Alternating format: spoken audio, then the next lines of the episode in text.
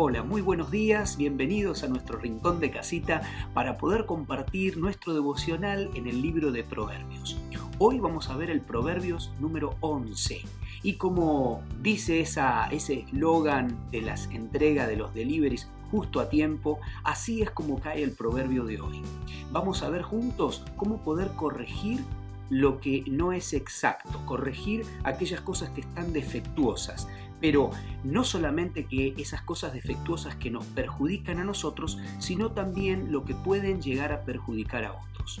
¿Me acompañas en la lectura de la palabra? Hoy vamos a ver el fragmento que va desde el versículo 1 al versículo 11. Como es extenso, solamente después quiero comparar acerca de cuatro aspectos que hoy la palabra nos quiere ayudar a poder corregir. Vamos a leerlo juntos entonces, Proverbios capítulo 11.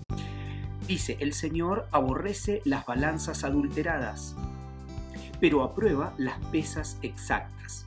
Con el orgullo viene el oprobio, con la humildad la sabiduría. A los justos los guía su integridad, a los falsos los destruye su hipocresía. En el día de la ira de nada sirve ser rico, pero la justicia libra de la muerte. La justicia endereza el camino de los íntegros, pero la maldad hace caer a los impíos. La justicia libra a los justos, pero la codicia atrapa a los falsos.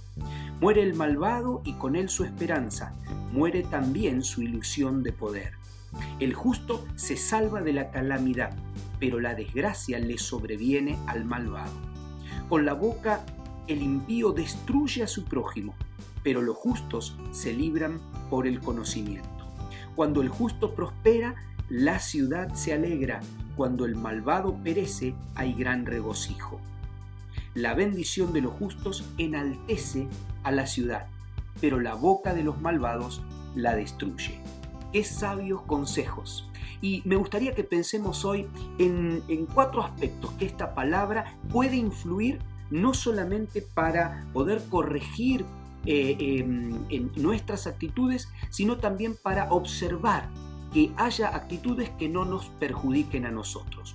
Cuatro actitudes. Mira, si hablamos de los negocios, el versículo 1 y el versículo 6, la verdad que claramente nos habla de lo que es anticorrupto, en una sociedad donde necesitamos levantar los valores para que en los negocios nos vaya bien. La palabra de Dios dice que las balanzas y las pesas que están adulteradas no bendice. Pero cuando nosotros podemos corregir aquello defectuoso, hay bendición en nuestros negocios. Así que prepárate porque queremos ser una sociedad donde repelemos la corrupción, seamos anticorruptos, porque así lo dice la palabra de Dios. El otro aspecto tiene que ver con que depende mucho de la situación social.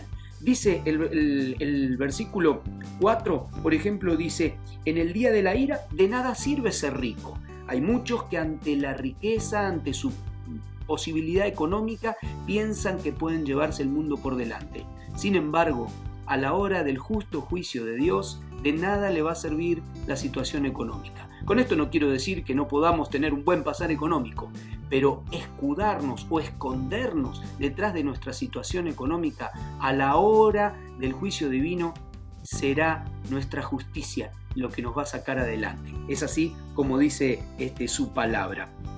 En el tiempo de justicia hay que ver lo igualitario que ha sido este, la palabra de Dios para todos nosotros. Pero también habla de las actitudes de, aquellas cosas que son injustas. Y entonces compara el orgullo con la humildad, los falsos con los justos, la maldad con los justos. Ahí tenemos los versículos 7, 8, el versículo 2 y 3 también dice, con el orgullo viene lo propio, pero con la humildad la sabiduría. Qué lindo es estos contrastes que nos ayudan a interpretar y a decir, ¿qué me falta a mí? para poder mejorar? ¿Dónde yo puedo fortalecer para poder bendecir a otros? Y por último, mirá qué lindo cuando habla de aquellas cosas que podemos hacer o cambiar para bendecir nuestra ciudad. Y habla de la sociedad en la cual nosotros vivimos. Acá habla entre los justos, traen bendición para la ciudad donde vivimos. Qué bueno es esto. Mira, cuando el justo prospera, la ciudad se alegra. Cuando el malvado perece, hay gran regocijo.